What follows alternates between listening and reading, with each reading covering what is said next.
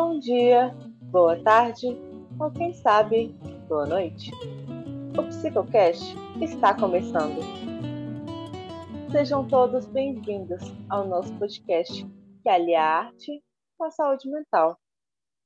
No episódio de hoje, vamos falar um pouco sobre medicação psiquiátrica.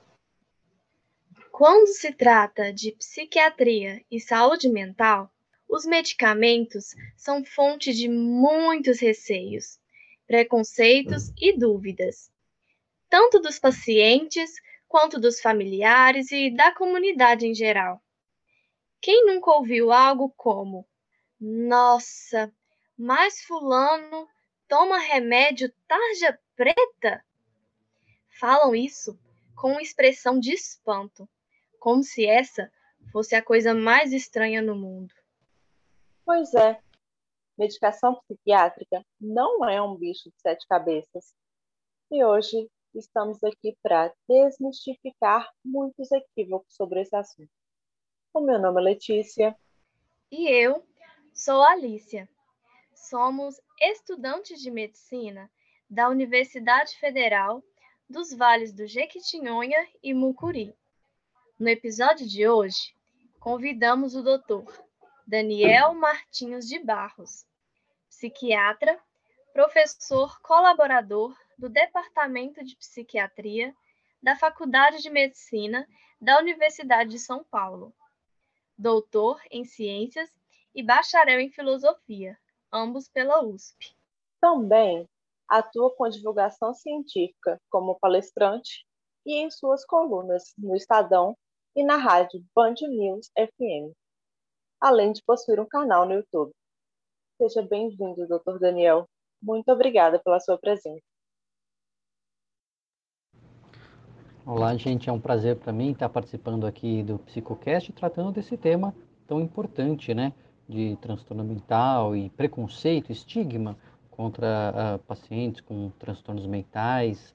É, foi um tema tão, tão relevante que estava até no Enem esse ano, né? 2021 é, o tema da redação do Enem foi justamente o preconceito e o estigma contra pacientes com transtornos mentais.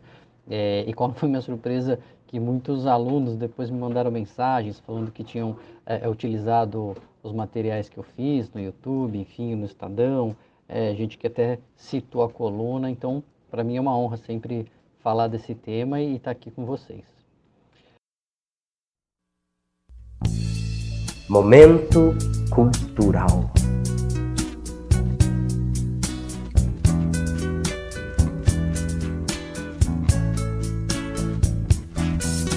Estou vivendo no mundo do hospital, tomando remédios de psiquiatria mental. Estou vivendo no mundo do hospital remédios de psiquiatria mental. Aldol, diazepam, roipinol, prometazina. Meu médico não sabe como me tornar um cara normal. Me amarram, me aplicam, me sufocam num quarto trancado. Socorro, sou um cara normal, asfixiado meu irmão, minha tia, minha tia. Me encheram de drogas Essa música se chama Sufoco da Vida, do grupo Harmonia Enlouquece. Ela, infelizmente, demonstra alguns estereótipos e preconceitos de grande parte da população em relação à medicação psiquiátrica e exemplifica a ideia ultrapassada de que os chamados loucos devem ir para o manicômio. No dia a dia, ouvimos muitas coisas sobre o uso de medicação psiquiátrica que, em grande parte das vezes, não são verdadeiras. Além disso, muitas pessoas até escondem que tomam essa medicação por medo do julgamento dos outros ao redor. Doutor Daniel, por que existe esse preconceito e receio quando se trata dos medicamentos psiquiátricos? As medicações utilizadas em psiquiatria, elas são cercadas por muitos mitos. Existe é, mito de que ela sempre vai causar dependência, de que ela vicia, de que a pessoa fica boba, de que a pessoa não funciona depois direito, é, que a pessoa interfere com a sexualidade, enfim, tem um monte de coisa que engorda, não é? E, obviamente, é, vai ter gente que vai engordar, vai ter gente que não vai engordar, vai ter gente que vai ter dificuldade na sexualidade, vai ter gente que não. É, vai ter gente que vai precisar de remédio a vida toda, vai ter gente que não. Então, é, quando a gente se volta para os preconceitos, a gente vai ver que eles são baseados, na maioria das vezes, em mitos, que não encontram é, uma generalização real. Sim, tem remédios que causam dependência? Tem, mas a maioria dos remédios prescritos pelo psiquiatra não causam dependência. Então, quando a gente pega assim, ah, remédio vicia, a gente está falando de uma pequena minoria de um risco que existe para uma parcela de pacientes. Então é, é, isso que a gente precisa sempre, né? Desmistificar e levar informações corretas para que a gente, abrindo mão desses, desses preconceitos, a gente consiga eh, alcançar mais pessoas que estão sofrendo e que precisam de tratamento. Uma dúvida comum sobre esse assunto envolve as situações em que a medicação psiquiátrica é necessária. Então, por que algumas pessoas precisam desse tipo de remédio? E por quanto tempo é necessário usar?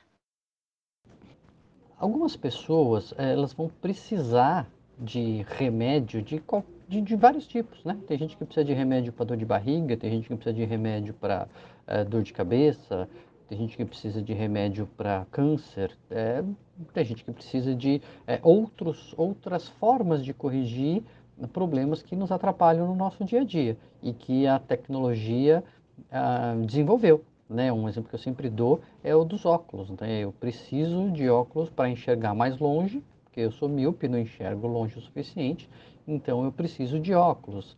É, então, a, toda intervenção médica, ela vai ser uma, uma relação de custo-benefício. É, um outro exemplo que eu sempre dou é da cirurgia. Cirurgia é um negócio é, difícil, é, tem anestesia, tem risco. É por que, que a gente faz cirurgia? É porque, às vezes, o risco de não fazer é maior do que de fazer.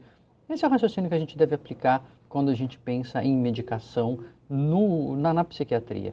Né? Aliás, esse é o raciocínio que a gente faz quando a gente decide qualquer coisa na vida risco versus benefício. Isso também se aplica à medicina em geral. Você vai no pediatra, você vai no, no ginecologista, a intervenção vai ser pesada em, em relação a, a, risco e benefício e também a medicação, na, no caso da psiquiatria.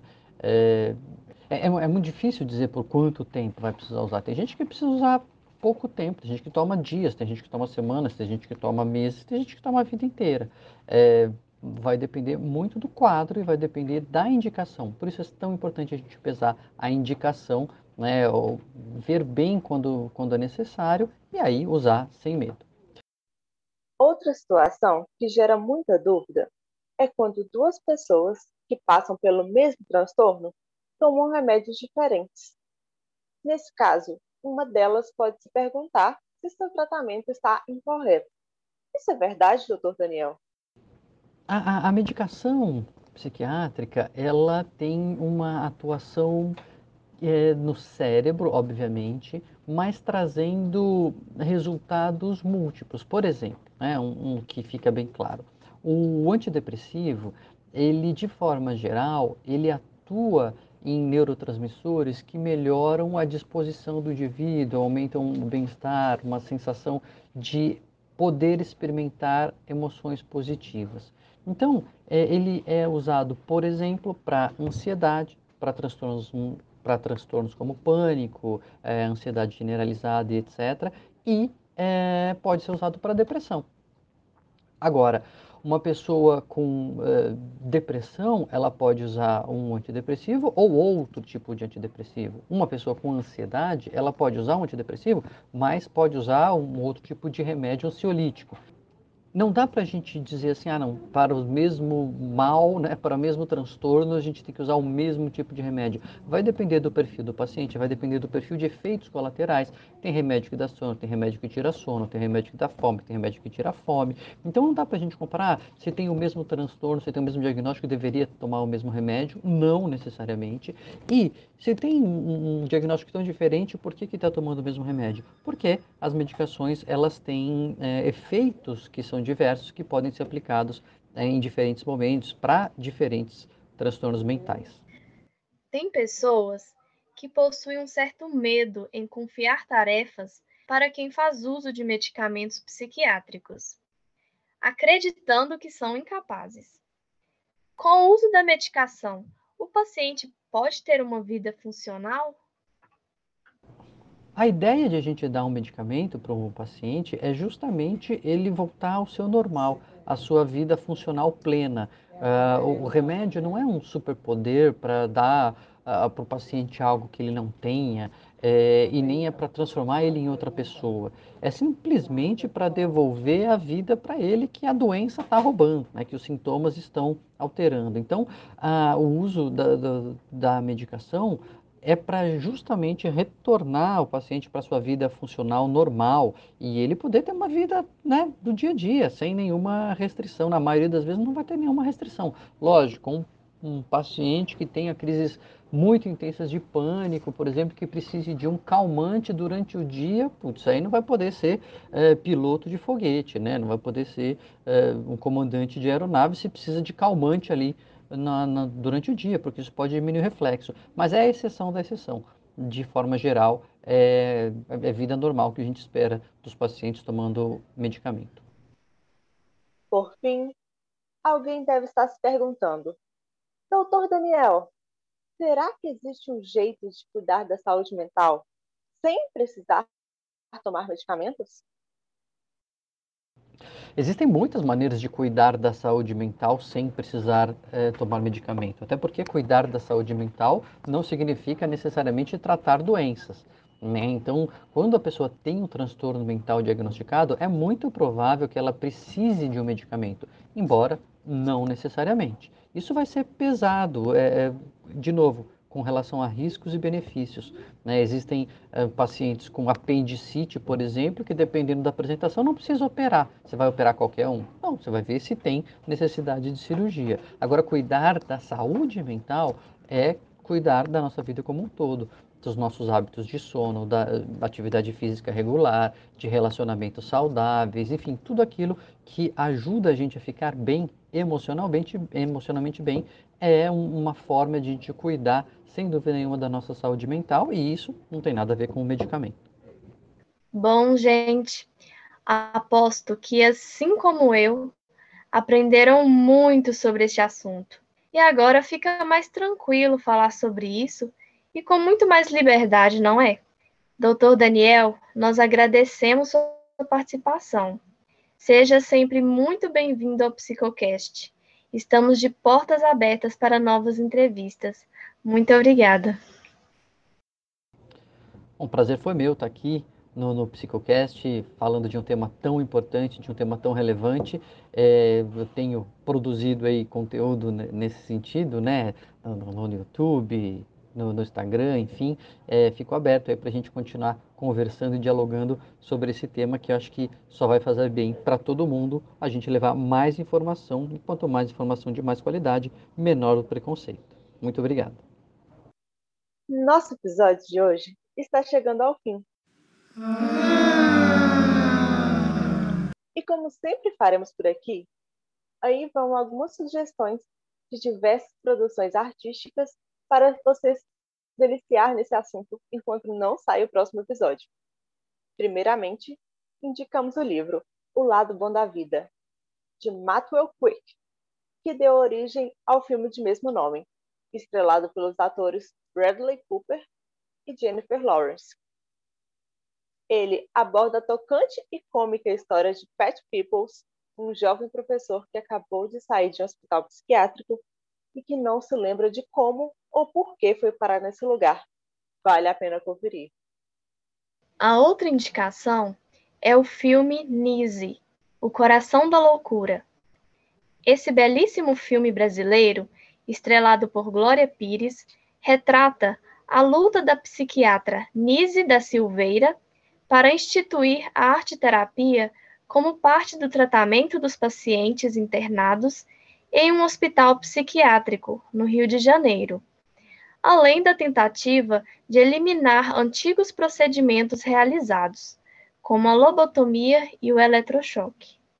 A enorme quantidade de produções artísticas desse paciente, algo por volta de 350 mil obras, atualmente estão expostas para visitação pública no Museu do Inconsciente do Rio de Janeiro. O museu mantém viva na memória ideais como a luta antimanicomial e o combate ao preconceito.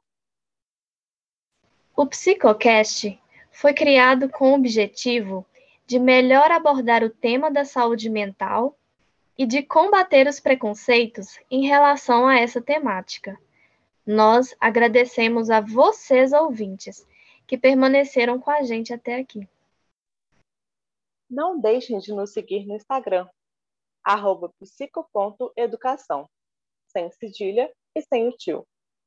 E acompanhar as novidades por lá como as indicações artísticas de cada episódio, além de variados conteúdos sobre saúde mental. Não percam os próximos episódios, quinzenalmente, às quintas, 18 horas. Esperamos por vocês. Até a próxima! Tchau, tchau!